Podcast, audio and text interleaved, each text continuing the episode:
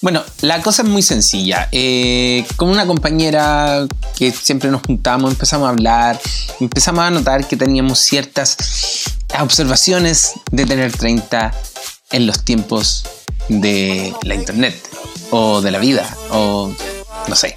Tener 30 hoy día es algo no sé, que vimos que valía la pena conversar y bueno, como yo tengo el blog y tengo este otro podcast más como de nicho de, de XDA, dije, ¿por qué no hacemos un podcast de esto? A lo mejor hay otras personas que están planteándose lo mismo.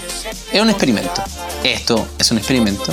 Y lo estamos haciendo en esta plataforma llamada Anchor, que te permite bajar una aplicación para escuchar estos podcasts. Entonces, al final de los podcasts, ustedes pueden dejar sus mensajes de audio y darnos feedback a través de audio.